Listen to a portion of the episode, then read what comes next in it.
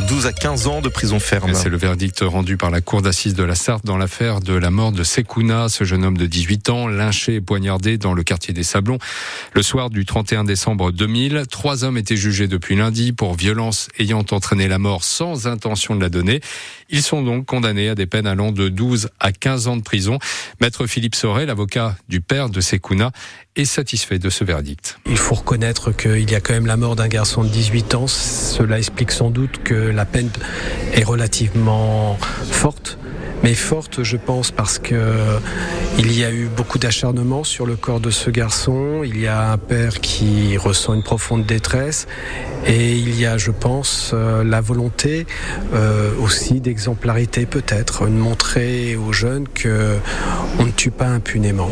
En tout cas, j'espère que la plupart des jeunes qui étaient présents dans la salle, parce que la salle était bondée de jeunes des quartiers, eh bien que ça puisse les faire réfléchir, les faire méditer sur leur et sur euh, bah, ces esprits d'appartenance de quartier. Il faut qu'ils en sortent. C'est un cycle infernal, mais qui aboutit à rien. Il y aura peut-être un nouveau procès dans cette affaire. L'un des accusés, le plus âgé, condamné à 15 ans de prison, a annoncé son intention de faire appel. Au chapitre judiciaire, toujours, Nicolas Sarkozy, à nouveau condamné en appel dans l'affaire Big Malion, ce système de, de fausses factures pour couvrir l'explosion des dépenses de campagne lors de la présidentielle de 2012.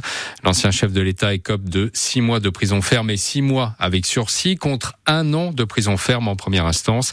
Nicolas Sarkozy a décidé de se pourvoir en cassation. C'est un week-end compliqué qui s'annonce sur les rails. Avec le mouvement de grève des contrôleurs qui réclament de meilleurs salaires et des recrutements. Euh, conséquence, un TGV sur deux est supprimé alors que des Français doivent prendre le train ce week-end, qui est aussi euh, d'ailleurs le, le, début des vacances de février pour la zone A. Euh, pas de précision de trafic à, à affiner pour l'instant pour le Grand Ouest. La SNCF vous conseille de vérifier si votre train part ou pas la veille à partir de 17h. Euh, si votre train est supprimé, euh, vous avez la possibilité d'échanger votre billet ou alors de vous le faire rembourser entièrement. Les commerçants pourront-ils diffuser des photos et des vidéos des voleurs filmés dans leur commerce?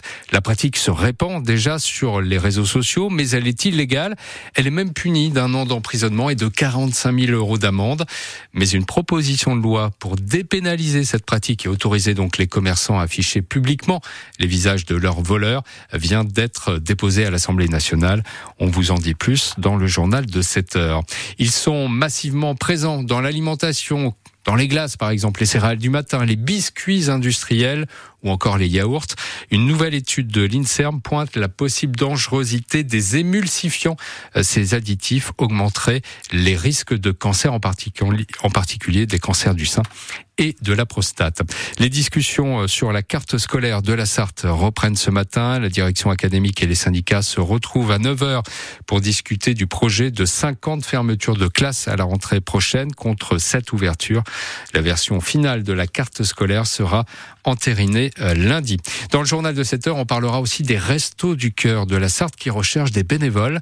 Alors chaque trimestre, l'association créée par Coluche organise des portes ouvertes pour recruter des hommes et des femmes qui auraient un peu de temps à donner au resto. C'est un autre acte de générosité. Donner son sang. Hier, 400 personnes se sont rendues au stade Marie-Marvin, le stade du Mans FC, qui accueillait les 24 heures du don du sang.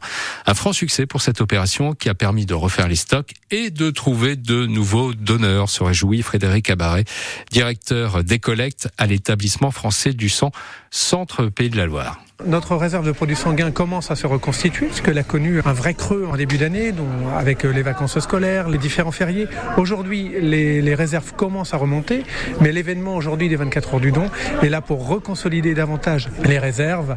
Un événement comme celui-ci, où on va accueillir 400 donneurs, va à peu près couvrir les besoins d'une semaine dans notre département. L'avantage de cet événement, c'est qu'il accueille des nouveaux donneurs, et donc des nouveaux donneurs, nous en avons toujours besoin pour renouveler eh bien, euh, les donneurs un peu plus âgés qui eux, ne sont plus en âge de donner.